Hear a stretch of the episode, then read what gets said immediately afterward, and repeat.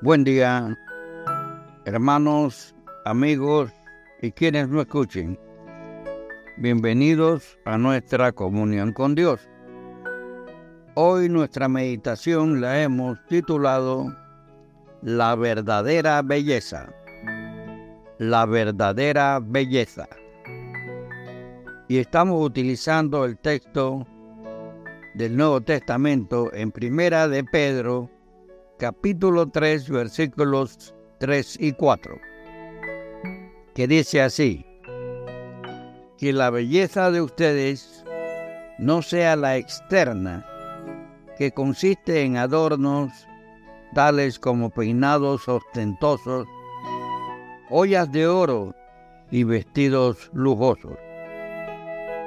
Que su belleza sea más bien de lo incorruptible, la que procede de lo íntimo del corazón y consiste en un espíritu suave y apacible. Oremos. Padre, en el nombre de Jesús queremos darte gracias por la vida, gracias por tu palabra, gracias porque podemos, Señor, sostenernos cada día que amanecemos y respiramos. Tenemos que darte gracias, Señor. Y tú eres el que pones término a nuestras vidas. Y mientras vivamos, Padre, tenemos que agradecerte porque sabemos que tú eres el que pone todos nuestros pensamientos y quehaceres. Ayúdanos, Señor, danos la fortaleza, que tu Santo Espíritu nos llene siempre, Padre Santo, para hacer de acuerdo a tu voluntad, en pensamiento y hecho. Te pedimos la bendición sobre todos los participantes, Padre Santo. Recibimos esta bendición en el nombre de Jesús. Amén. Amén y amén. Ok. La verdadera belleza.